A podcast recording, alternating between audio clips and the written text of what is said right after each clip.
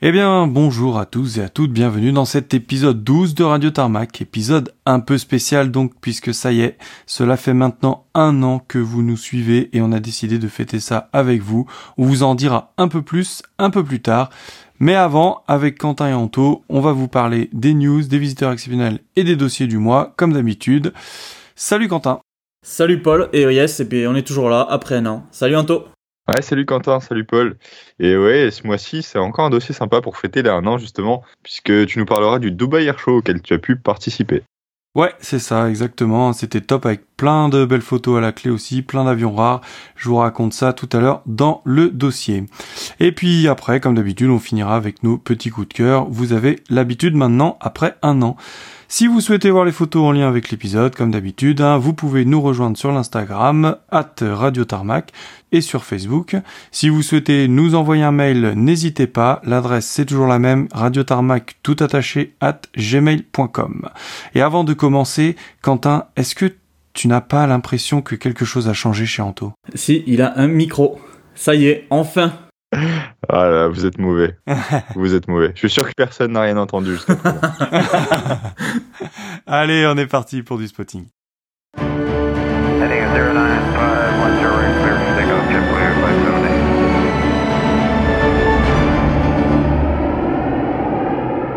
Allez, on commence tout de suite les news et c'est avec toi qu'on va commencer, Quentin. Oui, c'est ça, on commence avec moi. Alors, euh, je vais commencer par une news qui n'en est pas vraiment une, hein, mais on ne pouvait pas passer à côté de cet anniversaire car le 4 novembre, ATR a fêté ses 40 bougies.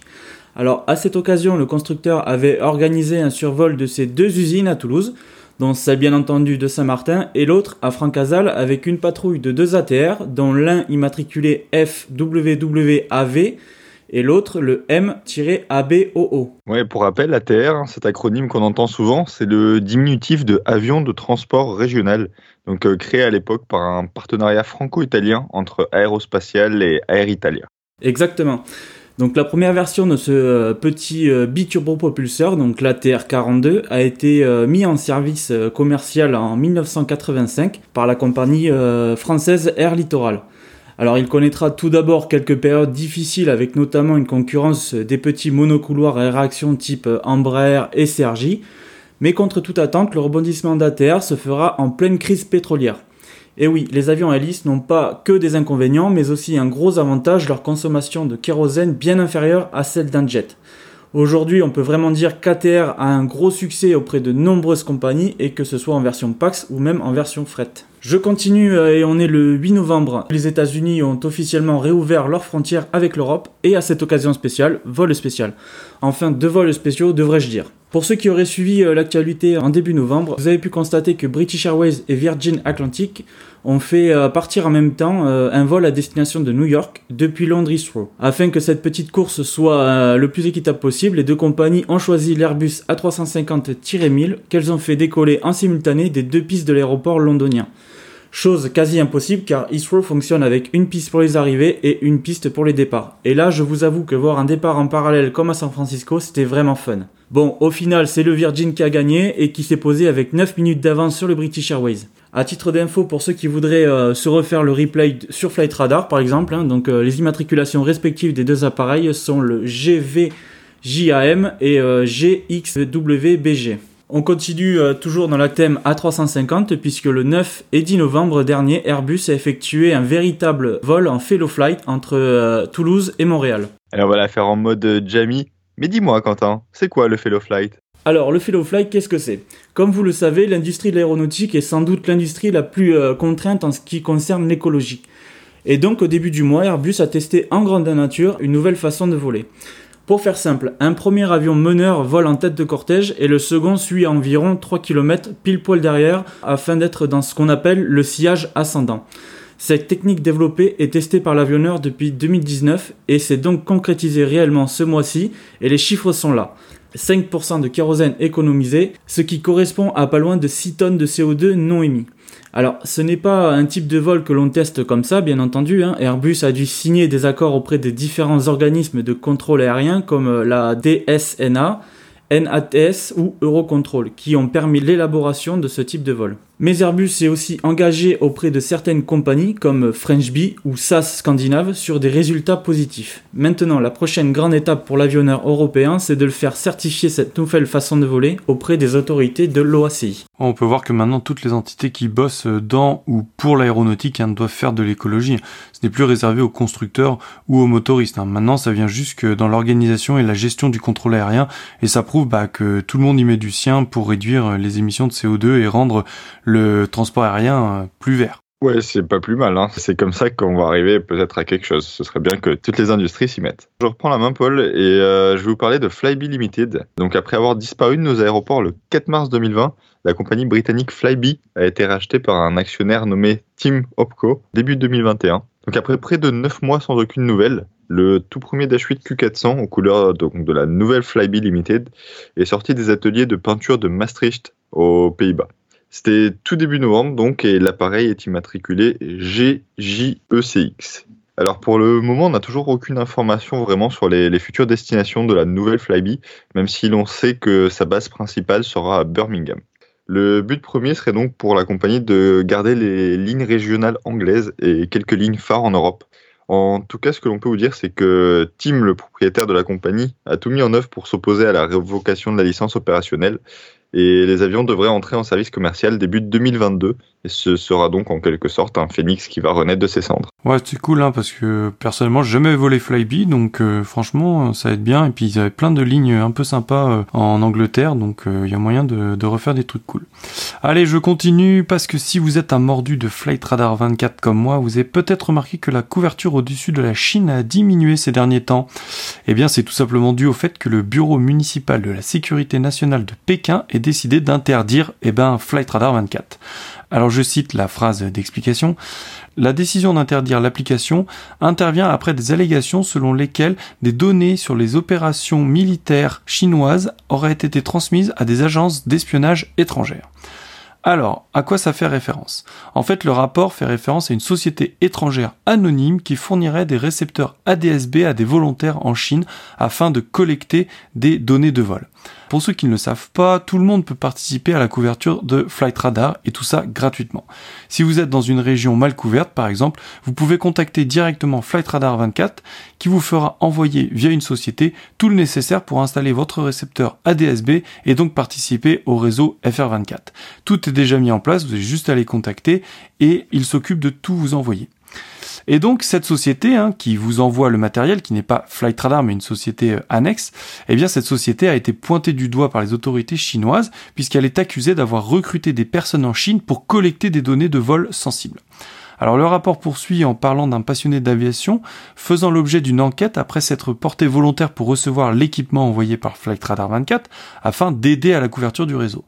Celui-ci a paniqué quand il s'est aperçu que son récepteur captait aussi les avions militaires et il a donc démonté son récepteur pour ne pas être accusé d'espionnage. Malgré ça, les agences d'État ont suivi d'autres passionnés d'aviation, saisissant leur équipement de suivi en vertu des réglementations anti-espionnage. Elles ont ensuite, ces personnes, été sensibilisées, hein, je mets des grosses guillemets, sur le risque que représentent les applications comme Flight Radar 24 pour les opérations de renseignement chinoises. Le rapport parle d'au moins 300 stations ADSB bénévoles dispersées à travers la Chine continentale. Alors on ne sait pas l'impact de l'interdiction sur la capacité du service à continuer son activité et si d'autres services de suivi comme FlightAware par exemple peuvent être impactés. Mais donc c'est à suivre pour voir si la couverture au-dessus de la Chine ne va pas disparaître. Pour avoir vérifié ces derniers temps, effectivement il y a un peu moins d'avions euh, visibles, mais autour des grands axes et des gros aéroports, on voit quand même les avions au radar. Et euh, dis-moi, Anto, t'avais pas acheté toi un récepteur ADSB à une époque? Tu captais les vols militaires? J'avais acheté un récepteur SDR, donc ce qu'on appelle un récepteur SDR. Ça ressemble à une grosse clé USB en fait, et couplé à une application, ça te produisait une sorte de flight radar local, donc que tu pouvais emmener partout du moment que tu avais ton PC et une connexion internet. Alors ça coûte vraiment pas cher, environ 15 euros sur certains sites chinois d'ailleurs. Et euh, bah, capté certains vols militaires, comme je t'ai dit, mais pas tous, et heureusement. Euh, au début, le fonctionnement est assez compliqué à comprendre, mais après, ça va. Bon, par contre, la portée du, du récepteur, c'est une portée visuelle. Donc, il faut que la zone où l'antenne est placée soit très dégagée. Et s'il y a une colline entre toi et l'avion ou une maison avec des murs épais, par exemple, et eh ben, ça passe plus et tu captes plus rien. Ouais, donc en fait, c'est vachement limité. Quoi. Faudra le mettre sur le toit de ta maison, en fait. Ouais, c'est ça. Faudrait. Enfin, quand j'étais sur le toit, au dernier étage, avec une vue dégagée, je captais sur quasiment 500 km. Bon alors on continue justement dans le sud puisque les habitants de Garon vont être ravis de la nouvelle puisque la société d'agresseurs Ares vient de racheter les 12 Mirage 2000-5 de la force aérienne du Qatar. Alors déjà pour rappel, une prestation agresseur ou raider, hein, c'est le fait pour une armée de faire appel à un prestataire privé, couramment appelé entreprise de services de sécurité de défense, ESSD, possédant sa propre flotte d'avions de chasse pour jouer le rôle de méchant afin d'entraîner les forces armées. Alors c'est un concept qui est déjà bien présent aux USA, hein, via la société Draken par exemple, ou encore avec la société canadienne Top Aces, qui est notamment en contrat avec la Luftwaffe. En France, Ares, hein, qu'on connaissait avant sous le nom de SDTS et qui faisait voler des A4 Skyhawk depuis l'aéroport de Nîmes-Garon, est en contrat avec la Marine nationale pour entraîner les bâtiments de surface à la menace aérienne. Pour cela, elle met en œuvre entre autres des Air Macchi MB339 et donc devrait maintenant pouvoir proposer des adversaires de nouvelle génération avec les Mirage 2000. Alors ces Mirage 2000 sont donc ceux de la force aérienne qatari qui, suite à l'achat des 36 Rafales, mais aussi de nouveaux F-15 Eurofighter, a revendu son lot de 12 Mirage 2000-5, dont 3 biplaces. Ces Mirages sont sortis des lignes d'assemblage en 97 et n'ont pas été beaucoup sollicités, à part dans le cadre des opérations menées en Libye en 2011, ainsi qu'au Yémen en 2015. Ares devrait recevoir ses avions sur la base d'Istre entre décembre de cette année et avril 2022, avant, on l'espère, d'être transféré sur Nîmes qui est largement plus potable que Istres. Il faudra aussi rester à l'affût des potentiels livrés que nous pourrions voir, car en général les déco-agresseurs sont vraiment magnifiques. Ouais, il faut pas oublier que est en concurrence avec l'autre prestataire privé français, donc qui est Procore, qui a aussi euh, récemment acquis des Mirage 2000 auprès de la force aérienne brésilienne cette fois. Euh, on en avait parlé, hein, si vous vous en souvenez, dans notre épisode de 10, avec euh, notamment un de leurs avions que j'avais pu voir lors du meeting aérien de la, de la base aérienne 116 à Luxeuil. Oui, puis en tout cas, euh, ça veut dire qu'il y a une grosse activité à surveiller, et puis euh, car derrière, il y a quand même un gros potentiel pour les années à venir. Ouais, c'est sûr, et ben, reste aussi à voir dans quel déco les avions vont arriver en France aussi, hein, s'ils arrivent par les airs, bien sûr. Ouais, à mon avis, ils arriveront en conteneur, euh, je pense, euh, comme les avions brésiliens. Sinon, deux petites news meeting, même si la saison est terminée, hein, on a eu confirmation que le prochain meeting de l'air aura lieu sur la base 113 de Saint-Dizier. Pour l'instant, les dates ne sont pas connues.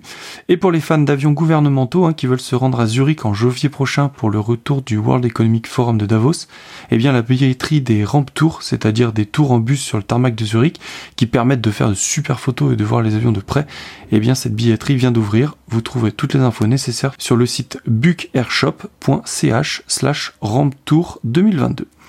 Allez Anto, je te laisse la parole pour les claps de fin. Ouais, merci Paul. Et euh, malheureusement, j'ai pas mal de choses à dire ce mois-ci. Donc, on n'a pas pu en parler le mois précédent puisque le podcast était déjà enregistré mais une autre compagnie a mis la clé sous la porte en toute fin de mois, et il s'agit encore d'une compagnie italienne, c'était Blue Panorama.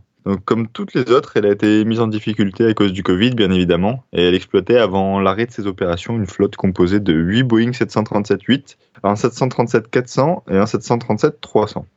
Elle avait aussi récemment repris euh, deux A330-200, donc euh, de Qatar Airways, qui étaient exploités sous la marque Lucer by Blue Panorama. Donc la livrée de ces deux appareils était vraiment magnifique, hein, et la marque Lucer devait devenir le nouveau nom de Blue Panorama à terme, suite à son rachat en 2019 par le groupe Uvet et ce qui ne se fera donc probablement jamais. Ouais, j'ai eu de la chance hein, de voir un de leurs 330 à Varsovie cet été, et c'est vrai qu'elle était vraiment spéciale cette livrée. Moi j'aime bien, mais je comprends qu'elle fasse pas l'unanimité. Ah, moi, perso, je la trouvais magnifique. Et pour continuer dans les clubs de fin, un autre type d'avion qu'on ne verra plus, euh, du moins pas sous cette livrée, ce sont les 747-8 de Saudi Arabian Cargo. ils étaient matriculés HZ AI3 et AI4. Et bon, ils n'avaient pas volé depuis un petit moment, hein, puisqu'ils sont stockés depuis 2019 à Jeddah. C'est étrange hein, d'ailleurs qu'ils aient gardé au sol euh, en pleine période du Covid euh, ces 747. Hein. Toutes les autres compagnies cherchaient euh, soit à transformer leurs appareils passagers en avions cargo, soit à louer des avions ailleurs. Et eux, ils gardent leurs deux 747 au sol. c'est assez étonnant. Oui, et puis c'est vrai que c'est très étrange. Hein. De plus que c'est des, des versions 800, donc c'est peut-être que la compagnie n'y trouvait pas son compte. Ouais, sûrement. S'ils le font, c'est que c'est qu'ils ont leur raison bon, malheureusement, la compagnie saoudienne a donc revendu ces deux exemplaires à un loueur d'avions, donc qui est AFG Aviation, qui les a recasés quasi immédiatement chez Airbridge Cargo. Saoudienne exploite donc plus que ces 4 777F et 3 747 Cargo qui sont euh, eux loués auprès d'Air Atlanta Icelandic et des 747 400 Cargo. Ensuite, je passe à un autre retrait de flotte qui provoque lui un vrai pincement au cœur, en tout cas pour moi. C'est le retrait des A310 de l'armée de l'air. Donc on savait que ce serait fait fin 2021 et c'est le 25 novembre exactement que les deux derniers A310 de l'escadron 360 Esterel ont été retirés du service. Donc le FRADB et le FRADC ont été convoyés depuis leur base opérationnelle de Charles de Gaulle vers Tarbes où ils seront probablement démantelés vu que plus grand monde n'exploite d'A310 aujourd'hui malheureusement. Donc pour rappel, le troisième A310, le FRADA, avait lui été retiré du service un peu plus tôt, en 2019, avant de lui aussi subir ce triste sort. En ce qui concerne leur carrière, le FRADB avait 34 ans et a été réceptionné par l'armée de l'air en 1993, après une courte carrière de 6 ans euh, chez la Royal Jordanian. Le FRADC, lui, avait 35 ans et a connu une carrière un peu plus variée. Il a été livré à une compagnie canadienne, la Warder, en 1988, euh, puis a été transféré à la Canadian Airlines, puis Soudan Airways, puis une compagnie turque pour être finalement réceptionné par l'armée de l'air en 2001 seulement. Donc après avoir remplacé la Caravelle et les DC-8 du même escadron, les A310 auront donc effectué 77 000 heures de vol en presque 28 ans de service dans l'armée de l'air, de 93 à 2021 donc. Ils ont euh, déjà été remplacés, comme vous le savez, par deux A330 200 d'occasion, les Foxtrot Uniform Juliette Charlie Sierra et Foxtrot Uniform Juliette Charlie Tango, qui ont été réceptionnés en 2020. Écoute, euh, merci Anto pour euh, ces retraits. à ton tour, Quentin, des rentrées? Euh, ouais, bah, du coup, bah, moi, ça va être un peu plus light, hein, donc euh, pas beaucoup de débuts euh, d'exploitation ce mois-ci. Euh, je n'en ai noté qu'un, et c'est chez Carpater que ça se passe. Donc, la compagnie roumaine a reçu son premier Airbus A319 d'occasion, qui est sorti de maintenance à Ostrava, avec la nouvelle livrée de la compagnie. Son immatriculation est maintenant le YR ABA, et c'est un ex-avion d'EasyJet. Alors on ne sait pas encore si cet A319 va venir remplacer un de ces deux euh, Fokker 100 ou venir euh, s'ajouter à ces deux avions pour accroître les capacités. Les deux Fokker 100 euh, ne sont plus tout jeunes puisqu'ils ont été produits en 91 et 92. Ouais, c'est ça, hein, et Carpater qui est probablement une des dernières compagnies sur Fokker 100 en Europe. Là aussi, il faut en profiter à chaque passage du coup. Hein. Exactement. Bah écoutez, merci les gars pour euh, ces news. Alors on pourrait vous dire que Star Air, hein, la compagnie de fret, a commandé deux 777F. L'Espagne s'intéresserait au F-35 pour remplacer ses arrières. L'Espagne toujours qui confirme aussi l'achat de 3 A330 pour les transformer en MRTT. La CMA-CGM qui a commandé des A350 fret après avoir commandé des 777 fret il y a quelques mois. Ouais, c'est un peu étrange hein, quand même parce que d'habitude, quand une compagnie choisit un constructeur, c'est pas pour passer une autre commande au concurrent quelques mois après. Ouais, c'est vrai, mais on n'est pas vraiment dans l'optimisation de flotte. Mais à mon avis, les 350 fret viendront remplacer les 330 fret qui ont été achetés eux euh, cette année. Pour continuer, l'Allemagne s'intéresse à l'H-64 Apache pour remplacer ses Tigres. iFly a posé un de leurs A340 en Antarctique. Un des tout derniers transals civils a pris feu après son atterrissage en Somalie. L'Irlande serait sur le point d'acheter des avions de combat. Le Beechcraft Denali, qui a fait son premier vol aussi. La Slovénie, qui a signé une lettre d'intention d'achat pour un seul et unique C-27 Spartan. Et surtout, pour finir, la Croatie, qui vient de confirmer l'achat de Rafale. Bon bah les gars, vous savez ce qu'il reste à faire, hein Et ouais, 2022, c'est objectif Croatie. Ouais, c'est ça. Allez, on passe maintenant aux nouvelles livrées.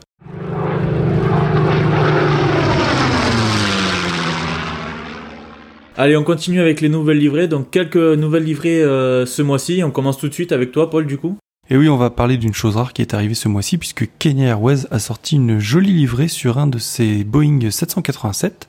L'avion en question est immatriculé 5Y KZD et il porte sur toute la partie arrière droite du fuselage une image avec deux éléphants et sur la partie gauche deux rhinocéros. La livrée a été nommée Come Live the Magic. Ouais, pour la petite histoire, l'avion fraîchement revêtu de sa livrée s'est présenté à Glasgow en plein milieu de la COP 26, donc peut-être que c'était un petit clin d'œil. Sinon, à peine livré qu'un des A350 000 d'Etihad a déjà revêtu un gros sticker stylisé sur l'arrière du fuselage à l'occasion du Dubai Air Show. Le A6XWB porte donc maintenant un gros chiffre 50 doré avec 6 traînées aux couleurs du pays qui la traverse. Il a été apposé pour commémorer les 50 ans de l'établissement des Émirats Arabes Unis et j'ai pu le voir au Dubai Air Show. Oui, puis Paul, tu as parlé des traînées, et c'est vrai que ça me fait penser un peu à une représentation des, euh, des Al-Furzan, peut-être la patrouille nationale émirati. Ouais, c'est ça, hein, comme si elle dessinait le, le drapeau, ce qu'ils font euh, régulièrement. Ok, donc allez, c'est moi qui continue. Donc, qui dit nouvelle compagnie dit forcément nouvelle déco. Et pour notre plus grand bonheur, ça sera sur un 747 cargo. Bienvenue à la compagnie euh, Mesk Air Cargo, qui est une compagnie euh, cargo, comme son nom l'indique, basée aux Émirats Arabes Unis. Alors pour le moment, elle possède un unique exemplaire d'un Boeing 747-400 loué au prix de Elitavia, immatriculé en 9H MSK. L'appareil en question n'est pas neuf, hein, il a appartenu à Air Atlanta Iceland, qu'il a exploité pendant 7 ans sous les couleurs Saudi Cargo, avec l'immatriculation TF-AML. Alors il arbore une euh, très belle euh, livrée assez sobre, hein, sur une base de blanc, avec un gros liseré doré sur la, sur la dérive qui descend jusqu'à la partie arrière du fuselage. Sur la dérive, on peut retrouver le dessin d'un oiseau peint en noir et en doré. Sur la partie avant du fuselage, on retrouve le nom Mesker peint en doré et en noir également. Ouais, ça fait un peu de diversité. À un niveau cargo, euh, il y a de plus en plus de choses qui sortent et ça, c'est cool. Et ce mois-ci, Quentin, on peut aussi rajouter la Royal Jordanienne euh, aux compagnies qui possèdent un rétrojet. Donc c'est un peu la mode en ce moment, mais on ne va sûrement pas s'en plaindre. Donc la compagnie nationale jordanienne nous a gratifié de cette déco pour ses 100 ans sur un A321, le JY-AYV. Et la livrée reprend la déco de la compagnie Alia, qui a été lancée en 1963 jusqu'à son changement de nom pour Royal Jordanienne en 1986. Bon, c'est assez simple, hein, c'est un liseré rouge et marron qui parcourt tout le fuselage et une couleur grise en dessous et blanc au-dessus. Perso, ça me fait beaucoup penser à l'ancienne déco d'Air Portugal. Euh, oui, c'est assez sobre hein, comme du rétro, quoi. Il est passé à Paris en plus, donc euh, faudrait voir euh, les Parisiens s'ils l'ont fait en photo. Ouais, c'est vrai qu'on a, j'ai pas eu de photo encore. Et allez, bah, pour finir, fini avec la nouvelle livrée qui aura fait beaucoup parler d'elle sur Internet, la fameuse nouvelle livrée de Bruxelles Airlines. Elle a donc été dévoilée le 18 novembre à Bruxelles lors d'une cérémonie spéciale L'avant et la dérive sont parsemés de points de couleurs et teintes différentes, gris et bleu à l'avant et gris et rouge à l'arrière, et le nom de Bruxelles Airlines figure en bleu profond sur l'avant du fuselage. Donc selon le communiqué de la compagnie, les 9 points de couleur sur la dérive, tous de couleurs différentes, symbolisent la diversité des clients, du personnel et des destinations de Bruxelles Airlines. Selon ce même communiqué, le bleu est devenu plus profond pour devenir plus moderne et le rouge est lui devenu plus franc pour symboliser la passion de la compagnie envers les gens. Alors cette livrée a fait un vrai tabac sur le net, non pas vraiment par sa beauté malheureusement, puisqu'elle reste très très sobre, et surtout très très blanche, mais surtout par le fait que c'est une quasi-copie parfaite de la livrée actuelle de Croatia Airlines. Ouais bah c'est ça, hein. les carrés ont juste été remplacés par des ronds, le nom a été changé et c'est quasiment tout. Hein. Honnêtement ça leur a valu un paquet de critiques sur internet. Ouais ça c'est clair, il y a eu un tas de, un tas de dessins et d'images humoristiques qui sont sortis partout. Hein. c'est ça, c'est ça. Et euh, moi ma préférée c'est celle où, où il y a deux écoliers qui se disent euh, Eh mec je peux recopier ton devoir ?» Bien sûr, mais modifier un peu le truc quand même, sinon ça va se voir. Et euh, du coup, bien sûr, ils ont apposé les deux photos de la nouvelle euh, livrée Bruxelles et l'ancienne de Croatia Airlines. Je trouvais ça assez drôle. Ouais, en même temps, à quel moment tu te dis que ça va passer? Personne va faire le lien, quoi. C'est, enfin, franchement, elle est naze cette nouvelle livrée. Je sais pas quelle agence ils ont payé pour cette nouvelle livrée, mais clairement, Bruxelles Airlines, vous vous êtes fait arnaquer, les gars. ouais, c'est clair. Bon, bah merci les gars. On va passer maintenant bah, aux visiteurs exceptionnels. Allez, ben, on commence ce mois de visiteurs exotiques avec un gros dossier sur Paris, car il y a eu la 41e session de la conférence générale de l'UNESCO, le 75e anniversaire de l'institution et le 4e forum de Paris sur la paix, et forcément, ça a ramené du lourd. Allez, je commence en tôt, donc du coup, on va partir sur euh, Charles de Gaulle le 3 novembre avec la venue d'un Boeing 787 de la compagnie Bamboo Airways, immatriculé VN-A818. Alors ce vol n'était pas un vol comme les autres puisqu'il s'agissait de la délégation vietnamienne pour une rencontre franco-vietnamienne. Le même jour, un appareil tout aussi rare est venu sur la plateforme en provenance de Glasgow avec à son bord le président colombien Ivan Duque pour une réunion avec Emmanuel Macron. Il est arrivé avec le Boeing 767 du gouvernement colombien immatriculé FAC-1202. Il repartira le lendemain vers Dubaï. Ouais, c'est clair que c'est pas courant ça part chez nous et en plus ils ont eu une euh, lumière vraiment top. Oui, ça c'est vrai. Allez, on continue le 9 novembre, c'est au tour d'un Boeing 787 de Biman Bangladesh, le S2 AJX en provenance de Londres, avec à son bord la première ministre du Bangladesh. L'avion ne restera que 40 minutes sur le sol parisien avant de repartir vers Londres. Le 11 novembre, ça sera au Boeing 767 P4 CLA de Gomlux Aviation de venir sur la plateforme parisienne. Il sera accompagné ce même jour par l'Airbus A340 égyptien, le SUGGG, et en début de soirée par la venue du Tupolev 204 russe immatriculé RA 64058. Le lendemain, donc soit le 12 novembre, c'est la venue du très rare Ilyushin 96-400 VIP du gouvernement russe de visiter Charles de Gaulle. L'appareil immatriculé RA-96-102 est arrivé de Tchakovsky, l'aéroport militaire de Moscou, pour amener des ministres russes. Il repartira quelques heures plus tard. C'est vrai que l'Ilyushin 96-400 hein, est très rare. Hein. Il faut dire qu'avant c'était une version qui n'était dédiée qu'au fret et cet exemplaire a été exploité par euh, Paulette Flight avant d'être converti en avion VIP. Oui, c'est ça, Paul. Et puis euh, bon, bah, si vous restez jusqu'à la fin, on va vous en parler un peu plus précisément dans mon coup de cœur. Du coup, je continue euh, avec euh, le Bourget maintenant, euh, avec sans doute la plus belle surprise de cette rencontre franco-vietnamienne, puisque à la suite de la délégation est arrivé le 3 novembre avec un Airbus A321 Neo de la compagnie low cost Vietjet, l'avion immatriculé VN A607. L'avion arrivait distro et en plus d'être ultra rare dans nos contrées, l'appareil en question est revêtu d'une livrée spéciale intitulée Ami Vietjet Mascot. Il est reparti le 5 novembre sur Dubaï, probablement en fuel stop avant de repartir vers euh, le Vietnam. Le 8 novembre, c'est le très beau Falcon 7X V5 GON du gouvernement de Namibie qui s'est posé euh, sur le Bourget. Et le lendemain, la délégation nigérienne est arrivée avec le rare Boeing 737 immatriculé 5U GRN. Il sera d'ailleurs suivi de près par le Gulfstream immatriculé 5N FGW qui arrivait lui directement de Niamey. En fin de soirée, l'Embraer VC99B, immatriculé FAB 2583 de la Brazilian Air Force, arrivera lui depuis le Portugal et restera plusieurs jours sur la plateforme avant de retourner au Brésil, toujours via Lisbonne. Le lendemain, c'est le N757HW, le 757 test de Honeywell, qui s'est posé au Bourget.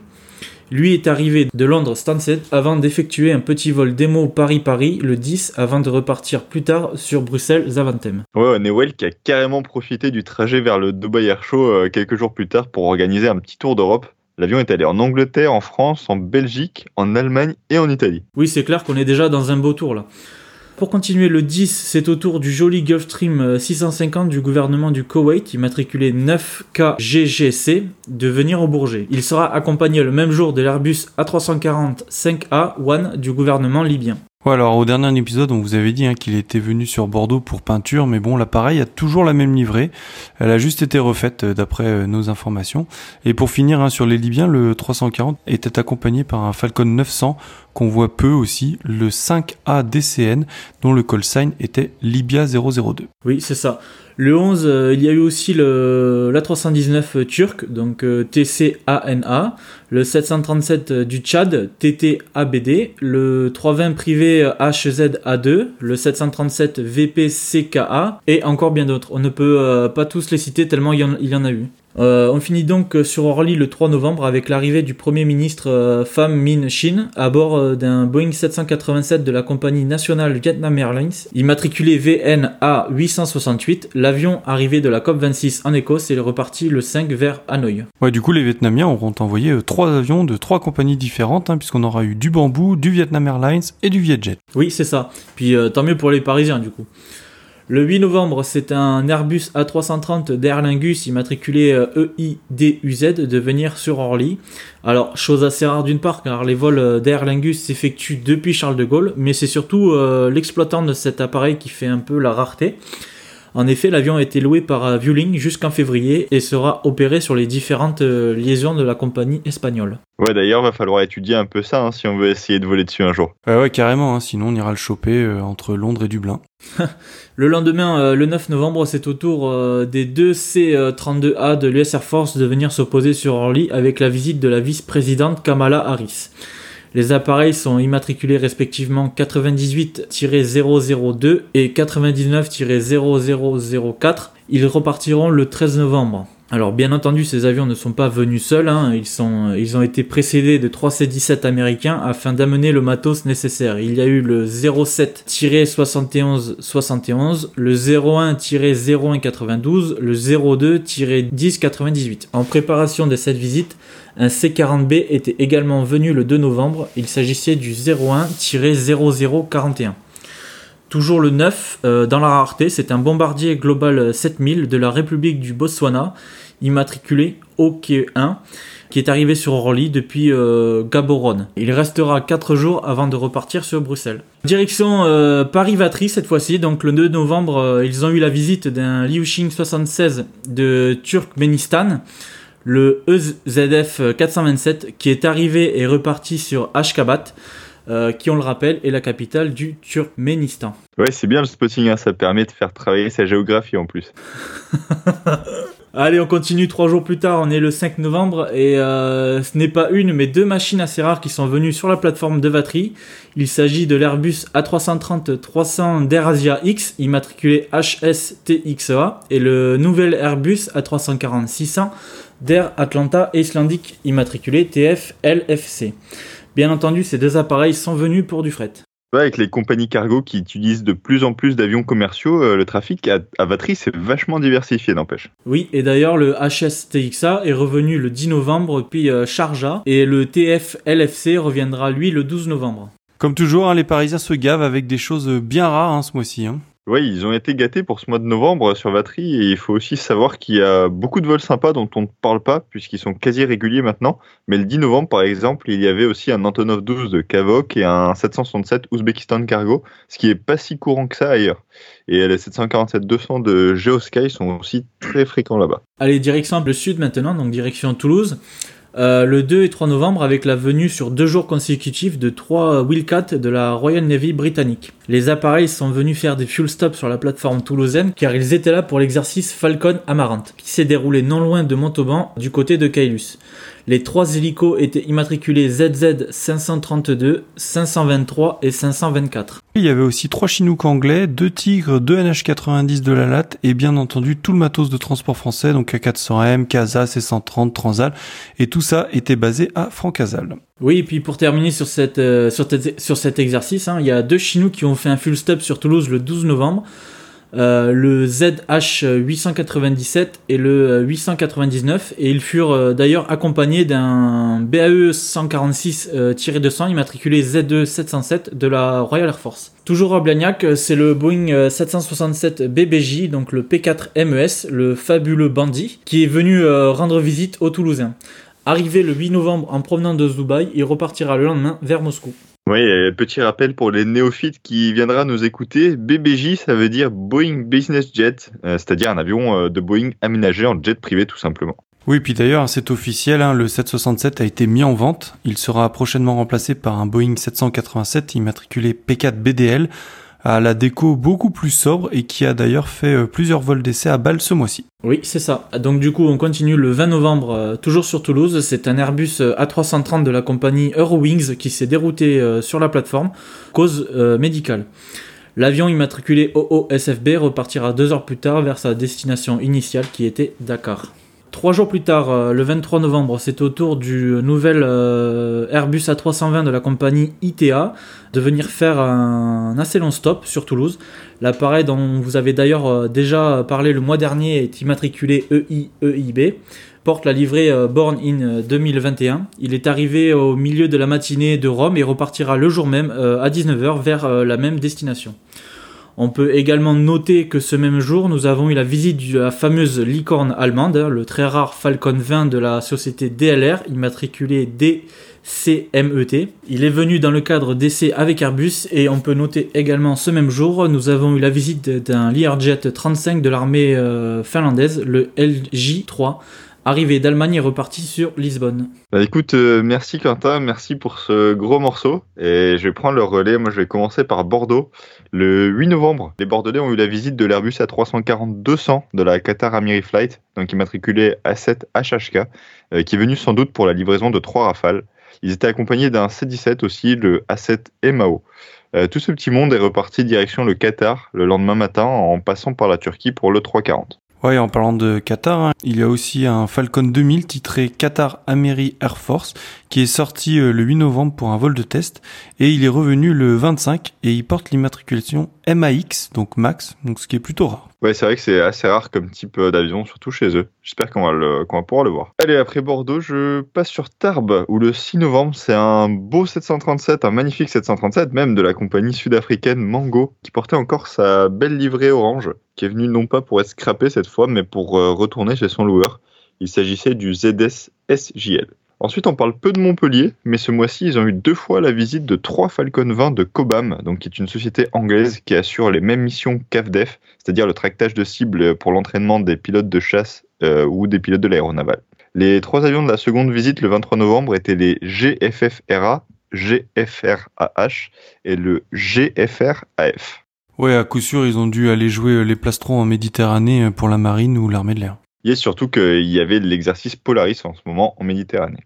Et euh, je continue sur Marseille où le 3 novembre, c'est euh, l'unique Antonov 124 de la compagnie ukrainienne Maximus qui est venu poser ses roues en provenance d'un aéroport plutôt exotique qui était Karachi au Pakistan. Euh, L'appareil été immatriculé, enfin est immatriculé URZYD, qui est venu chercher deux hélicoptères, un H175 et un H145, pour les amener au Dubai Air Show. Il reviendra les déposer à Marseille le 27 novembre. Enfin, ceci dit, une, ça doit pas être quand même donner une opération comme celle-ci, à mon avis. Ça c'est clair, l'aller-retour en Antonov, le chargement, déchargement, le démontage, euh, puis l'exposition au salon, ça doit coûter un, bras. Le lendemain donc de la visite du 124 de Maximus, le 4 novembre, c'est au tour d'un Ilushin 78 de l'armée pakistanaise, immatriculé euh, R11-004, qui est arrivé en provenance de Châteauroux pour un fuel stop avant de repartir sur la Turquie puis le Pakistan. Le 9 novembre, c'est un A300-600 ST, donc un fameux Beluga, euh, immatriculé FGSTC, qui est arrivé en provenance de Toulouse et qui est venu faire un stop sur Marignane avant de repartir vers Hambourg. Alors pour le moment, on n'a pas eu beaucoup d'infos sur sa venue, sur, sa raison sur les raisons de sa venue. On suppose qu'il est venu chercher un, hélico pour l'acheminer quelque part. Oui, puis euh, donc pour complémenter un peu ce, passage sur Marseille, hein, ce n'est pas la première fois qu'un Beluga sert à transporter des pièces euh, spéciales. Hein. Il a déjà transporté euh, du NH90, des conteneurs pour des missions humanitaires et des modules des missions Columbus qu'il a directement livrés à la NASA à Cap Canaveral.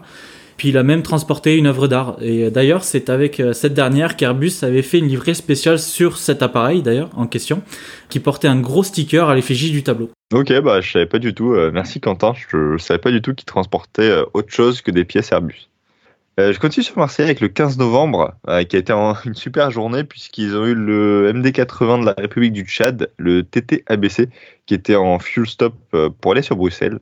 Et le même TT-ABC est repassé sur Marseille dans l'autre sens, vers le Tchad cette fois, le 18 novembre, pile au même moment où arrivait un ultra rare Basler BT-67 de Bell Geospace. Donc c'était le CFTGI qui euh, a lui aussi fait un fuel stop. Donc c'est un, appareil qui est particulier puisque derrière il a une longue perche euh, au niveau de la dérive qui sert euh, à faire des relevés. Donc il est arrivé de Croatie et il est reparti vers l'Angleterre, probablement pour un retour vers le Canada ensuite. Pour finir sur Marseille, le 22 novembre, il y a eu un autre beau fuel stop, celui d'un C-130 US Navy immatriculé 164 996. Il arrivé de la base aérienne de Sigonella en Italie et il est reparti vers Évreux avant de rentrer sur sa base espagnole de Rota. Je finis avec les Bouches-du-Rhône le 6 novembre, à seulement quelques kilomètres de Marseille, euh, direction la base aérienne 125 d'Istres cette fois. Alors on ne parle pas souvent des visiteurs exceptionnels des bases militaires, mais là c'était vraiment pas courant. Il y a eu la venue d'un bombardier BRB Lancer de l'US Air Force. Euh, l'appareil en question était immatriculé 86 0140 et il est arrivé en provenance de Fairford pour y repartir vers 17h. Ouais, il me semble que la dernière fois qu'un B1 est venu sur Istres, hein, c'était lors du meeting en 2016. Écoute, bah, sauf, euh, sauf visite euh, surprise qui est passée inaperçue, euh, oui, je pense que c'est ça, je pense que c'était 2016. Je passe ensuite sur Nice, où le 4 novembre, il y a eu un petit Dornier 228 des gardes-côtes des Pays-Bas qui est venu s'abreuver en Jetta 1. L'appareil immatriculé PH CGC a fait un petit stop d'une heure avant de repartir sur Lyon. Ouais, puis en parlant de Dornier, hein, les, Allemands viennent de retirer du service leur dernier euh, Dornier euh, DO-128 qui servait à la recherche. L'avion avait euh, notamment une grande perche de, de, mesure sous le nez, et puis ben, bonne nouvelle, hein, il ne vivra pas le même sort que le Boeing 707 de Lufthansa qui était sur Hambourg. Hein. L'avion doit rejoindre le Dutch Museum Mugen, situé à l'aéroport de EDNX, dont je ne vais pas prononcer le nom vu mon allemand. ok, ça marche Quentin. Euh, je continue sur Nice avec le 8 novembre où on a eu la première visite de la 400M des forces aériennes luxembourgeoises, donc le CT-01, qui est resté pour la nuit avant de repartir sur Ouagadougou au Burkina Faso le lendemain. Le 11 novembre, on a eu le MD-87 privé VPCA qui est encore revenu et devient quasiment habitué maintenant puisqu'il est aussi revenu le 28 novembre. Euh, enfin, pour terminer, on a encore eu le P4 Metz, aussi P4 MES, le 19 novembre, qui est arrivé de Stansted et reparti le 21 au même endroit. Ouais, et puis comme on l'a dit un peu plus haut, euh, vu qu'il est en vente, c'est probablement une des dernières fois qu'il est, qu'il est venu sur le terrain de Nice. Euh, malheureusement, c'est possible. Du coup, on part euh, sur Lyon dans la nuit du 9 au 10 novembre. C'est un Boeing 747-400 de la compagnie Cargo Astral hein, qui a fait un passage nocturne. L'appareil immatriculé TFAMM en provenance de Doncaster a fait un stop de deux heures avant de repartir vers Douala. On bascule sur l'autre aéroport de Lyon, Lyon-Bron, qui voit souvent le passage d'hélicoptères exotiques. Eh bien, ce mois-ci, ce n'a pas raté, car c'est un Bell 429 de la police suédoise qui a fait un arrêt d'avitaillement. La machine immatriculée SE-JPX s'est arrêtée le 5 novembre avant de repartir vers le nord. Ouais, l'arrivée d'ailleurs de Perpignan, mais je crois qu'elle n'a pas été spotée là-bas, en tout cas j'ai pas vu de photo. Moi non plus, rien vu. On part chez nos amis belges maintenant, puisque eux aussi ont eu la visite du 340 libyen Sakawan, c'était le 21 novembre, et l'avion a fait un aller-retour depuis Tripoli. On parle rarement de Strasbourg et pourtant le 10 novembre ils ont eu la visite du 737 de Georgian Airways, le 4L GTI, qui est arrivé et reparti sur Tbilissi. Euh, le 10 novembre, maintenant à Bâle, ils ont eu un petit vol d'essai sympathique avec un petit tour de 30 minutes de l'A330 Prestige P4 MLO. Il est reparti quelques jours plus tard sur Toronto. On part sur Nantes le 5 novembre, c'est un A320 d'Air Cairo et en nouvelle livrée, immatriculé SU BPU qui est venu fouler le sol nantais. L'appareil en provenance d'Ourgada repartira vers cette même destination quelques heures plus tard. Le 13 novembre, c'est le Falcon 20 DCMET de la compagnie allemande DLR, hein, le même dont vous a parlé Quentin, qui est venu faire un petit passage d'une heure sur l'aéroport nantais. Il arrivait et est reparti sur la ville allemande d'Oberpfaffenhofen. Et pour finir, un mois assez calme à Genève, hein, puisqu'il y a quelques jours, le 26, la visite du 787 de Vietnam Airlines VN A868, le même qui est venu sur Orly en début de mois, pour une visite officielle. Ouais, l'avion doit avoir une configuration un peu plus VIP que les autres, peut-être, hein, si c'est toujours lui qui vole pour les officiels, c'est quand même étrange. Ouais, et d'ailleurs le même jour, une délégation officielle du Kazakhstan viendra avec le CRJ2 UP-C8502 et le 321 UP-A2101. Pour finir, euh, j'ai dit une bêtise le mois dernier en disant que le 330 Neo de Kuwait Airways était le premier 330 Neo à venir sur la plateforme suisse de Genève, mais j'ai été corrigé par un de nos auditeurs, un Corentin, que je remercie, qui m'a précisé que c'était le premier à 330-800 Neo, mais pas le premier Neo, puisque l'avion Neo d'Air Mauritius et d'Airbus était venu à Genève avant. Donc voilà, mon erreur est donc corrigée avec un mois de retard. Eh ben écoute, euh, Paul, merci pour cette correction. Et comme vous le savez, nous ne sommes pas infaillibles et parfois la collecte d'infos est assez compliquée. Donc si on dit des bêtises, vous pouvez nous corriger, n'hésitez pas. Euh, on vous le redit, mais euh, vous pouvez nous envoyer vos photos de visiteurs exceptionnels si vous voulez sur radiotarmac.gmail.com et on se fera bien sûr une joie de les partager lors de notre prochain épisode.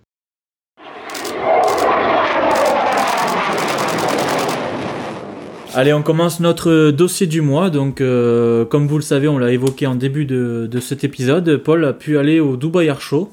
Alors, Paul, avant que tu nous racontes en détail ta visite au salon de Dubaï, euh, faisons un petit rappel du sujet du Dubai Air Show. Alors, ce salon a lieu aux Émirats Arabes Unis, plus précisément dans la ville de Dubaï, forcément, mais pas sur l'aéroport de Dubaï international, mais sur le deuxième aéroport de la ville, Dubaï Al Maktoum.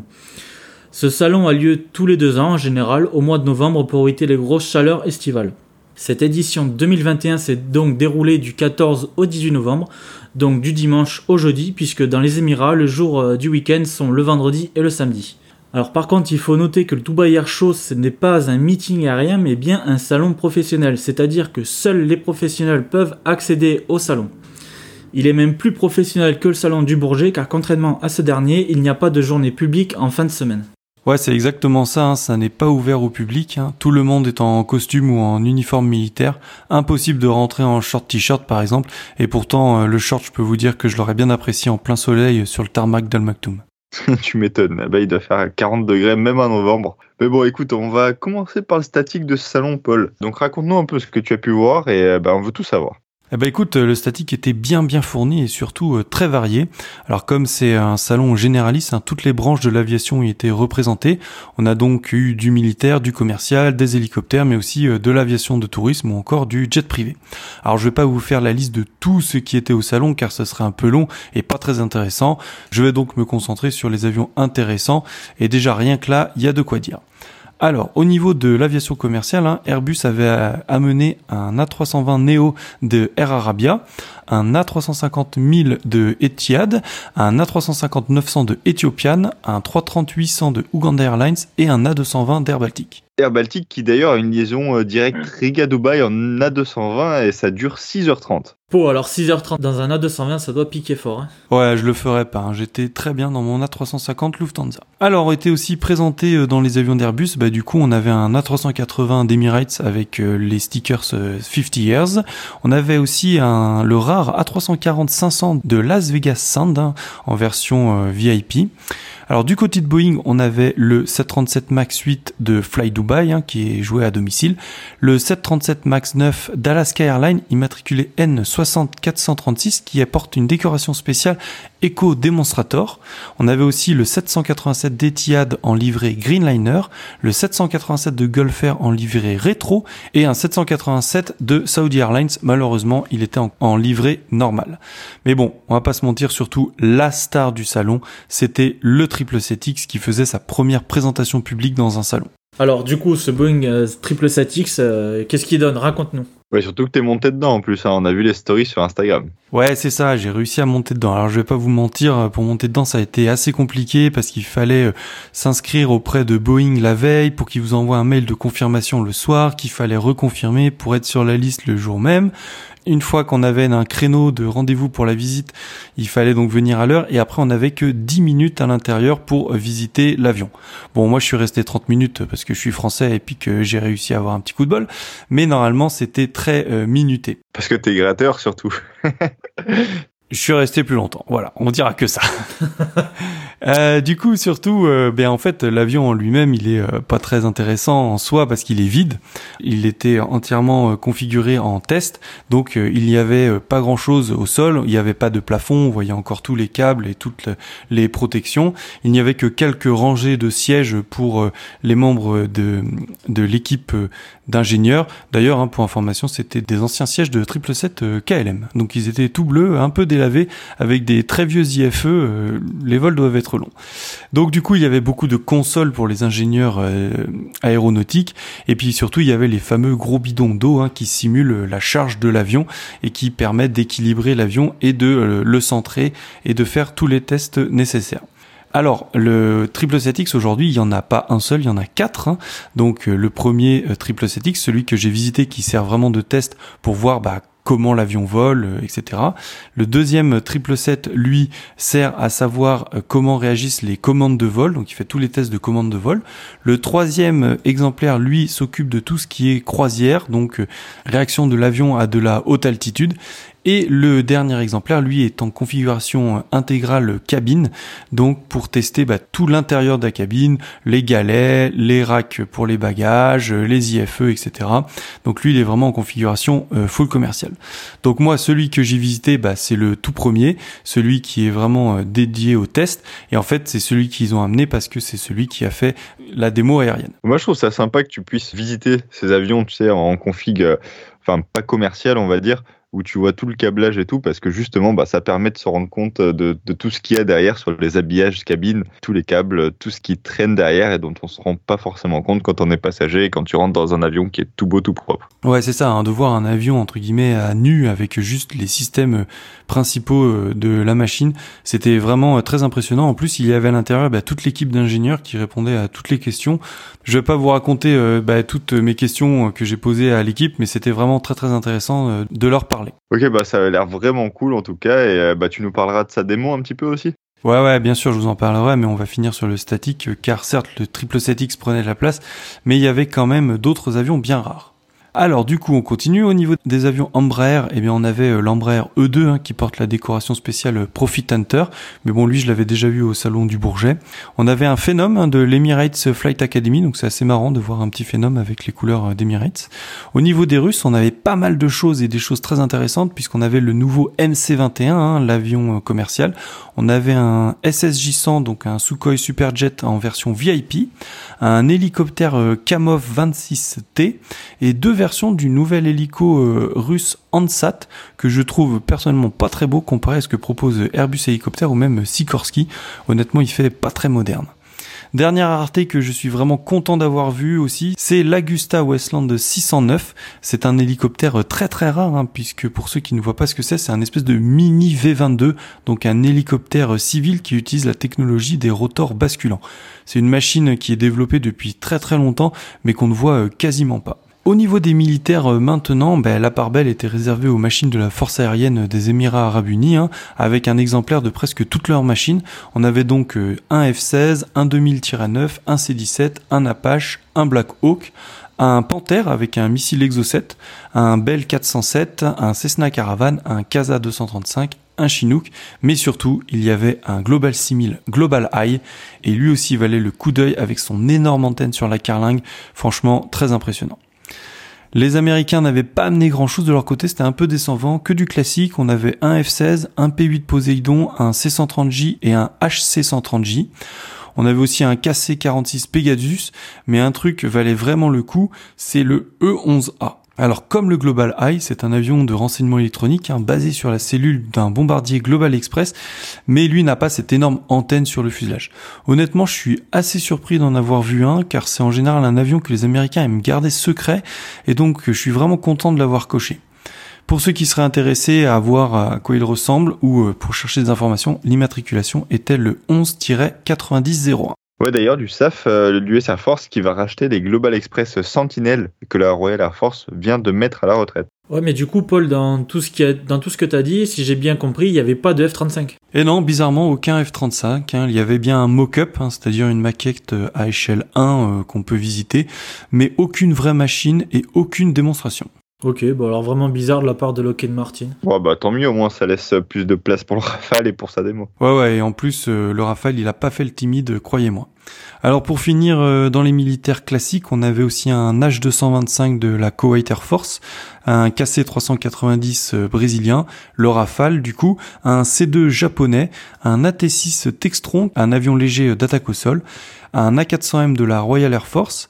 On avait aussi quelques machines bien exotiques niveau russe, avec un Kamov 52 Alligator et un Mi-28 Avoc. On avait aussi un Hongdu JL10, aussi appelé L15 Falcon pour l'exportation. Alors je connaissais pas cet avion, hein, c'est un espèce de petit chasseur biréacteur chinois. Euh, ça ressemble à un Yak 130 ou un M346 pour vous donner un peu une comparaison. Et pour finir, euh, nous avions aussi une, en présentation un Tejas de l'Indian Air Force.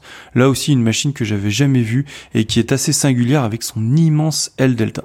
Ouais, de toute façon, à part aller en Inde, euh, je crois qu'il sera impossible de voir euh, le Tejas. Ouais, c'est ça, et c'est pour ça que j'apprécie le Dubai Air Show, hein, car toutes les éditions, il y a des trucs super rares de tous les continents qui viennent.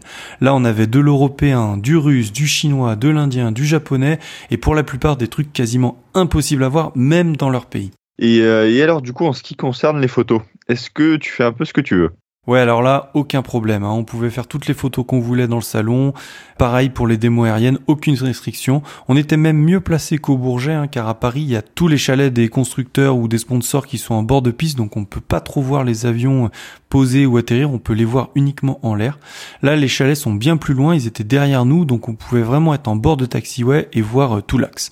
Bon, on pouvait pas faire les atterrissages malheureusement, car ils posaient sur la piste la plus éloignée d'Al Maktoum, mais bon, de toute façon, avec les ondes de chaleur, c'était même pas la peine d'essayer. Du coup, t'étais pas en contre-jour un peu? Non, non, hein, mais le soleil euh, tapait fort et la lumière n'était vraiment pas terrible, hein, elle était vraiment très blanche. Et du coup, euh, on sait que c'est un peu le problème des salons, mais est-ce que les barrières étaient collées aux avions? Alors comme c'est un salon pro, il y avait très très peu de barrières et on pouvait aller partout et choisir les angles qu'on voulait.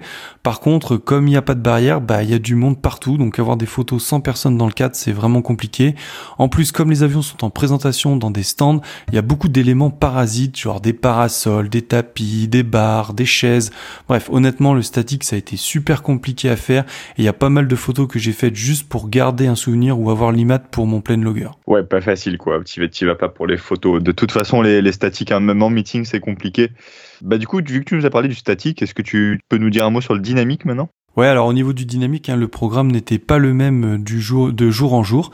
Donc euh, certains avions comme le 777X ou le 350, eux, euh, volaient tous les jours, mais sinon ça tournait parmi une liste d'avions. Du coup, avoir fait deux jours, bah, ça m'a permis de voir tout ce qui volait, parce qu'en fait, la liste des avions change tous les jours, mais le pool d'avions qui volent reste le même. Le premier jour, euh, du coup, bah, pour ouvrir le salon, on a eu un défilé aérien. Donc c'est la première fois que je voyais un défilé aérien vu que j'avais jamais fait le 14 juillet. D'ailleurs, euh, petit message, hein, si l'armée de l'air ou la latte, euh, vous nous écoutez, hein.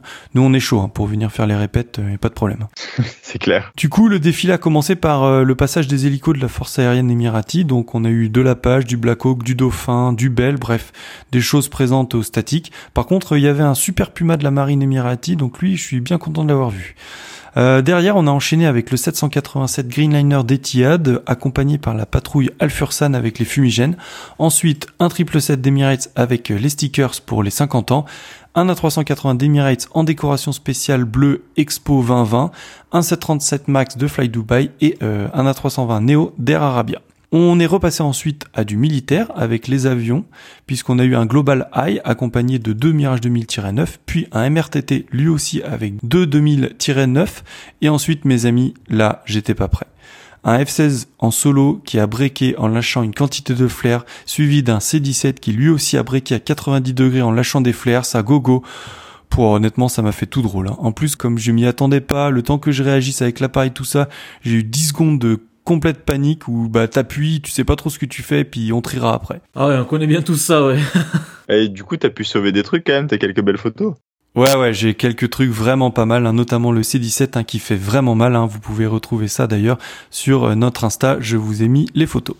Alors euh, ça, c'était uniquement le premier jour, le défilé aérien. Donc euh, si un jour bah, vous allez au Dubai Air Show, écoutez, allez-y bien le premier jour, parce que après le défilé aérien, il n'y en avait pas. Du coup, ben euh, pour les démonstrations ensuite, euh, c'était assez classique. Hein. Donc on a eu euh, le Tejas indien qui a volé, la patrouille d'hélicoptères indienne des Sarang hein, qui vole sur l'hélicoptère Druve, le L-15 Falcon chinois dont je parlais juste avant, un F-16E et un 2000-9 émirati, le MC-21 russe, la patrouille des Saudi Hawk, le Kamov 52 Alligator et Landsat russe, le Rafale qui honnêtement a tout cassé, clairement meilleur démo de chasse du show. Il lui manque juste des flares pour avoir une démo parfaite. Et pour finir, on a eu euh, les Russian Knights. Bah justement, en parlant des Russian Knights, ça, ça dit quoi? Eh bah écoute, c'est la première fois que je les voyais, et bien grosse déception. C'était vraiment vraiment pas terrible. C'est extrêmement lent avec des gros gros temps morts. Alors en fait, ils commencent leur démonstration à 6, ils font que des passages en patrouille serrée. Alors c'est impressionnant, hein, mais ils ne font que ça. Au bout d'un moment, les deux ailiers se séparent avec des flares, donc là c'était vraiment top de les voir euh, breaker avec les flares. Et on repart pour des tableaux en patrouille serrée, mais à 4 cette fois. Les deux ailiers qui sont partis alors, on sait pas où ils sont partis, mais ils reviendront pas de toute la démonstration. Hein. pas de croisement, pas de tonneau au-dessus de la patrouille, rien du tout. Ils sont partis. Merci, au revoir. Ah ouais, du coup, un gros temps mort entre entre deux passages, quoi. Ouais, exactement. Au bout d'un moment, euh, c'était vraiment des gros temps morts. En plus, à la suite, tu as deux autres avions qui se détachent du groupe, et là aussi, ils ont mis des flares, et on repart sur une démo à deux avions. Alors là, c'était un peu plus animé, hein, car ils ont fait des croisements, des passages en symétrie, mais en fait, tout est horriblement lent et on s'emmerde de fou quoi. Parce que il ne se passe rien. Donc quand les avions ont fait un passage qui repartent au loin pour euh, préparer leur deuxième tableau et eh ben en fait il se passe rien. Tous les avions qui ont quitté la démonstration ils ont été mis en stand-by très au large de la démonstration et ils ne font plus rien après, du coup, le deuxième avion du binôme se détache et on part sur une démo solo assez sympa avec des décrochages, euh, un cobra ou encore une vrille à plat, mais il y a toujours de gros gros temps morts dans la démonstration. Donc euh, ils volent quand même sur euh, Sukhoi 30 SM, qui est une machine ultra puissante, et puis rien en fait, il se passe rien quoi. Aucun passage grande vitesse, pas de passage à l'anglaise, rien du tout. Et surtout, les avions qui partent, bah ils reviennent jamais. T'as vraiment des gros temps morts. Les Blue Angels, qui sont eux aussi sur des grosses machines, puisqu'ils sont sur euh, F-18 Super Hornet, bah c'est vachement plus rythmé quoi. Là c'est super lent. Heureusement qu'il y avait les flares, parce que vraiment c'était pas terrible. Sauf qu'en fait, le deuxième jour, ils ont revolé, mais sans les flares ce coup-ci, honnêtement, j'ai quasiment fait aucune photo. Ah mince, ouais, euh, pourtant, bah, c'est quand même une patrouille mythique, c'est dommage. Bah ouais, je sais, hein, c'est la seule qui me manquait hein, dans, on va dire, les six grandes patrouilles qui sont euh, la PAF, les Red Arrows, les Frecce Tricolori, les Thunderbirds et les Blue Angels. Mais là, vraiment, euh, grosse déception. Bon, et du coup, ce triple 7X, ça a donné quoi en vol Car on a vu quand même euh, des photos qui sont, euh, qui sont très jolies. Ouais, alors lui, il a régalé vraiment avec une démo ultra agressive et ultra photogénique, avec des passages à l'anglaise, des breaks à 90 degrés, passage avec les trains, et surtout, il a fini sa démo avec une ressource suivie d'un break gauche ultra impressionnant. Honnêtement, hein, je pense que l'aile droite, elle devait être au moins à 100 degrés, hein, c'est-à-dire que plus loin que la verticale, hein, ultra agressif. Tout le monde était sans voix. Le l'A350, il est passé juste derrière. Honnêtement, il faisait peine à voir le pauvre. Sa démo, elle était toute molle. En plus, comme il est ultra silencieux, c'est à peine si les gens le regardaient. Donc ça, c'était que le jour 1. Ça, c'était que le jour 1, et ouais, parce que le jour 2, on a eu grosso modo le même programme, mais avec euh, quelques modifications, puisque le Mi-28 Avoc a volé à la place du Kamov 52. La patrouille indienne des Surya Kiran a remplacé les Sarang. Bon, je les ai pas trop vus car j'étais bloqué avec la présentation de la maquette du nouveau euh, Su-75 Checkmate. En plus, on volait euh, l'AW609, le C2 japonais, un F16 USAF, et on a aussi eu un MV22 de l'USMC qui a fait euh, trois passages tout naze. Franchement, sa démo, elle était, euh, elle était nulle. Ok, donc Paul, pour résumer un peu, est-ce que tu peux nous énumérer pour toi les, les, les choses les plus positives de ce salon? Bon, déjà, le gros gros plus du Dubai Air Show, c'est que c'est toujours un salon avec des raretés. Donc si vous aimez cocher des avions rares, c'est clairement un endroit à visiter. Comme c'est aussi ultra varié, comme je disais, on a du russe, du chinois, de l'indien, etc. Bref, un carrefour pour tous les constructeurs et pour toutes les armées de l'air. Après, le triple 7X, il a régalé tout le monde. C'était vraiment la star du show et je suis vraiment content de l'avoir vu là-bas. Et sinon, bah, le défilé aérien en ouverture avec les flares à la fin. Franchement, probablement un de mes meilleurs souvenirs de 2021. Je suis pas sûr que je reverrai un jour un C17 Globemaster au break avec des flares c'est clair qu'il y a un paquet de choses rares qui, circulent là-bas. Et bon, en tout cas, moi, ça donne vraiment, vraiment envie d'y aller pour les prochaines éditions. Du coup, on a parlé du positif. Est-ce que tu as des choses négatives à retenir du coup? Ouais, alors tout n'est pas parfait hein, au Dubai Air Show. Hein. Alors déjà, il fait très très chaud et comme c'est un salon professionnel, hein, je le rappelle, bah c'est chemise longue et pantalon obligatoire. L'après-midi sur le tarmac en plein soleil, c'était vraiment dur. Heureusement, j'ai réussi à gratter une petite casquette euh, Air Arabia. Hein. D'ailleurs, merci les gars pour me protéger le crâne parce que sinon ça aurait été euh, l'insolation directe. Sinon, pour cette édition, bah, j'étais assez surpris, mais il y avait zéro cargo, rien du tout. D'habitude, il y a toujours un 747 euh, fret ou un Off, mais là, rien. Alors qu'avec le boom du fret et les avions Pax qui font du fret, je m'attendais à en avoir, à en voir euh, un ou deux, mais là, rien du tout. Même pas un petit A321 P2F, franchement, pas grand chose. Sinon niveau photo, bah c'est pas non plus le pied, hein, donc euh, pour voir des machines rares c'est cool, mais niveau photo c'est plus dur de faire de bons trucs. Alors bah les démos c'est toujours sur un grand ciel bleu, un peu loin, au sol c'est onde de chaleur à fond, poussière de sable en basse altitude. Bref, honnêtement, à part mes photos de flares et les beaux passages à l'anglaise du triple 7X, le reste c'est pas terrible. Et euh, bon bah donc du coup maintenant niveau euh, de ton organisation, comment t'as géré euh, du coup? Bah écoute, euh, pour résumer un peu mon trip, je suis parti de Lyon avec euh, Lufthansa. Donc euh, j'ai commencé par un Embraer 195 d'Air Dolomiti pour aller à Munich, afin de prendre mon premier bah, A350. J'avais jamais pris la 350, donc c'est fait. Il était en nouvelle livrée Lufthansa. Bon, c'est dommage, j'aurais préféré un ancien livrée, mais c'est pas grave. Pour le retour, bah, j'avais choisi le vol qui lui allait sur Francfort bah, pour prendre un des 747-400 de Lufthansa. Donc je suis vraiment content de l'avoir pris parce que bah, les 747, il en reste plus beaucoup. Donc euh, gros smile en rentrant dans l'avion, j'étais vraiment content. Pour finir, euh, pour me ramener à Lyon, un petit 320 euh, Neo de Lufthansa, pareil, j'avais jamais pris, donc je suis plutôt content parce que sur mes quatre euh, tronçons, j'ai pris trois nouvelles machines, vu que j'avais déjà volé sur l'Embraer d'Air Dolomiti. Alors, bah, niveau argent, j'ai pris un billet en light, c'est-à-dire un billet sans bagage en soute. Hein. Le billet, il était à 325 euros. Alors en light, on a quand même le droit à un sac à dos, donc pour le sac photo, c'est parfait, et une valise cabine. Donc pour trois jours sur place, une valise cabine, ça suffisait largement. Niveau hôtel, les nuits étaient à 50 euros vu que je partageais ma chambre avec un collègue, donc 100 euros par deux. Sur place, j'ai dû dépenser dans les 100 euros vu qu'on partageait tous les frais grosso modo. Donc mon séjour m'est revenu à peu près à 500, 550 euros tout compris. En plus, bah, l'avantage c'est que comme les jours de week-end aux Émirats Arabes Unis, bah, c'est le vendredi et le samedi, bah, ça permet de partir sur un de nos week-ends à nous et de pas poser une semaine de congé. Donc je suis parti le vendredi soir et je suis rentré le mardi matin, donc c'est vraiment le bon plan. Ouais, c'est clair, ça, ça a l'air vraiment pas mal. Et bah, du coup, dernière question, est-ce que tu as spoté là-bas? ah non, j'ai pris zéro risque. Je voulais pas me gâcher le voyage en voulant faire n'importe quoi et en risquant de me faire arrêter. Donc je sais qu'il existe des endroits discrets, des spotter guides, mais honnêtement j'ai pris zéro risque et j'y suis pas allé. Ok, bon bah écoute, euh, merci pour ton débrief, pour le spotting. Je te comprends, je suis un peu pareil. Et euh, bah écoute, en tout cas moi ça me donne vraiment envie d'y aller. J'aurais déjà bien aimé y aller cette année vu tout ce qu'il y a, je pense que ça vaut le coup. Tu dois être un peu frustré quand même de pas pouvoir faire toutes les photos que tu veux faire avec euh, bah, justement les obstacles qui gênent un peu. Euh, mais sinon, je pense que pour voir euh, des avions rares, c'est vraiment le bon plan et vraiment un beau meeting. Oui, puis Anto, je te rejoins un peu sur, sur son avis. Hein. C'est vraiment un, salon qui donne envie d'y aller, même si il y a quand même quelques points négatifs qui, pour moi, font peser la balance du pour et du contre pour aller là-bas quand même. Ouais, et puis surtout, je rappelle encore une fois, c'est un salon professionnel, hein, c'est pas un air show euh, classique, donc c'est. Ouais, c'est vrai, t'as raison. J'ai dit, j'ai dit meeting, c'est pas un meeting, c'est un salon. Bon bah voilà, ça conclut un peu le dossier. Merci Paul d'y être allé pour nous, et euh, bah on va passer à nos coups de cœur.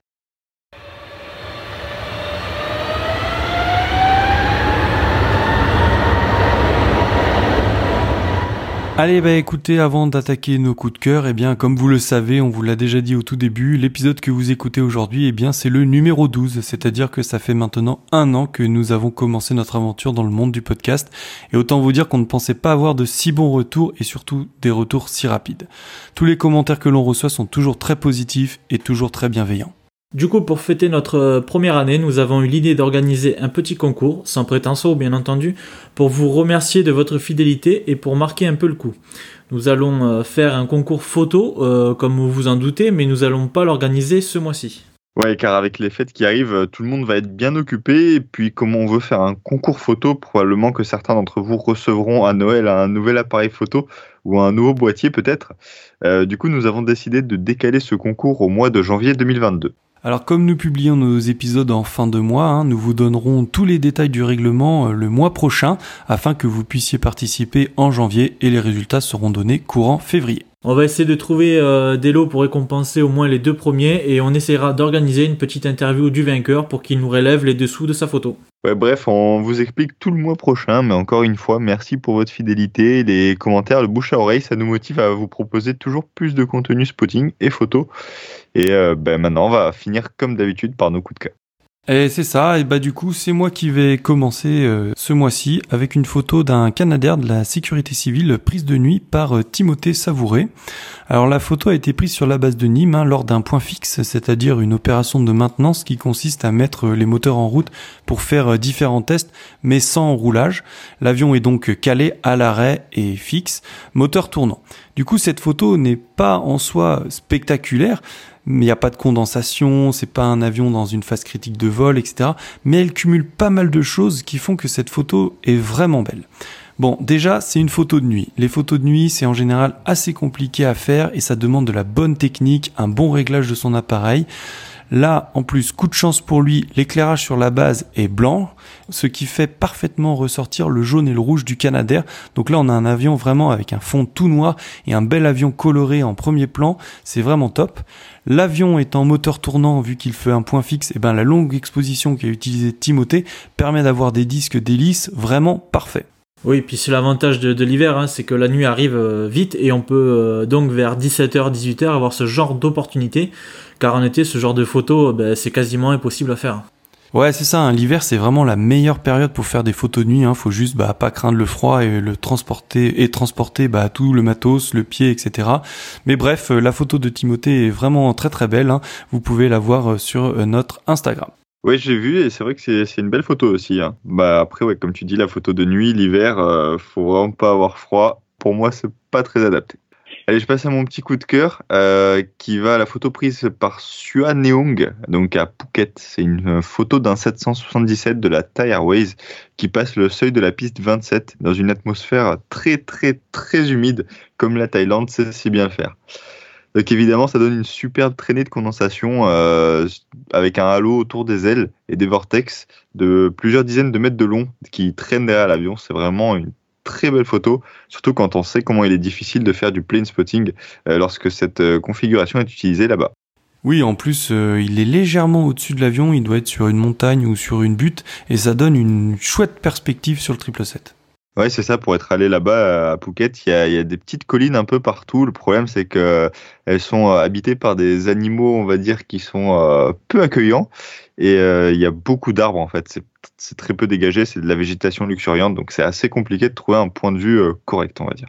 Et euh, il faut aussi savoir qu'en Thaïlande, le spotting n'est pas toléré partout. À Phuket, il l'est. Et euh, on voit énormément de photos prises depuis la plage, par exemple, avec les avions qui passent juste au-dessus, un peu comme à Saint-Martin. Par contre, les autres points de spot sont assez difficilement accessibles et mieux vaut ne pas trop s'y attarder sous peine de voir la police débarquer. D'ailleurs, le fameux, euh, spot de la plage a été fermé euh, un temps euh, sous peine de, de lourde amende, mais il semblerait qu'il soit à nouveau toléré, je dis bien toléré, d'aller prendre, par exemple, en photo sa copine en maillot de bain sous un triple set qui pose, quoi. ouais, c'est ça. Bah, après, moi, je l'ai fait, hein, je l'ai fait, c'était drôle. Ils avaient fermé en 2019, je crois, ils avaient réouvert juste quand j'étais, quand j'étais allé, mais vraiment, c'est vraiment sympa. Ça fait, ça fait comme à Saint-Martin et il y a surtout une, un très beau trafic là-bas, donc c'est vraiment cool. Bah, c'est la photo de Phuket. Oui, c'est ça. Bon allez, c'est moi qui vais clôturer euh, ce petit podcast. Donc du coup, euh, pour mon coup de cœur ce mois-ci, euh, ça sera un avion qui est venu à Paris et qui est quasiment ben, passé inaperçu dans ce flot d'appareils gouvernementaux. Alors je bien entendu parler de l'Ilyushin 96-400 du gouvernement russe, immatriculé RA 96-102. Alors certains pourraient se dire oui, ben, c'est juste un Ilyushin 96, oui, mais pas n'importe lequel. En effet, euh, le Tiré 400 fait partie des versions les plus rares de Liu euh, car euh, il a été construit qu'à très peu d'exemplaires. Mais cet exemplaire en Tiré 400 n'était pas prévu pour accueillir du monde car il a été uniquement vendu et fabriqué en version cargo. Rallongé de près de 9 mètres par rapport à la version 300, le 400 est aussi muni d'une porte cargo aux dimensions énormissimes d'environ 4 mètres sur 3. La motorisation de cet appareil a été également revue avec une amélioration des moteurs PS90A1 dont la puissance a été augmentée à 17 tonnes de poussée par moteur contre 16 tonnes pour les versions de 300. Mais revenons plus précisément euh, sur la version euh, venue sur Charles de Gaulle. L'appareil initialement euh, prévu pour la compagnie russe Atlant Soyuz qui n'en verra jamais la couleur et c'est finalement en 2009 que Paulette Flight prendra possession et le cédera 6 ans plus tard au gouvernement russe. D'ailleurs, le gouvernement russe euh, possède actuellement 3 Yushin 96-400, dont deux sont ce qu'on appelle au standard TZ, euh, qui leur permettent d'effectuer des ravitaillements en vol, et le troisième étant au standard VVIP. Euh, ce dernier est actuellement le seul et unique exemplaire en 400 en configuration VIP, et ce qui en fait vraiment une très belle rareté. Ouais, c'est vrai que ce, cet Ilyushin 96, hein, c'est pas un avion qu'on voit régulièrement. Je sais même pas si Cubana qu'il l'utilisait en le vol encore euh, sur Madrid, mais vraiment lui, euh, à part euh, quand il y a eu un déplacement d'une délégation russe, c'est quasiment impossible à voir. Mmh, ouais, c'est ça. En régulier, ils volent plus sur Madrid, hein. pas pour l'instant en tout cas. Donc j'espère qu'ils reprendront après le Covid et quand tout ça, quand tout ça sera passé. Voilà, bah écoutez, merci. Ce clôture ainsi bah, notre épisode 12. Hein, voilà.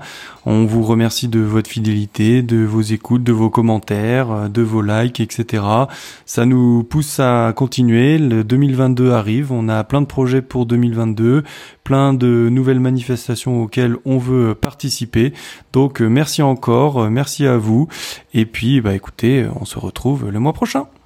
Yes, c'est ça. Merci à vous. Merci pour votre écoute et à bientôt. Merci à vous et puis au mois prochain.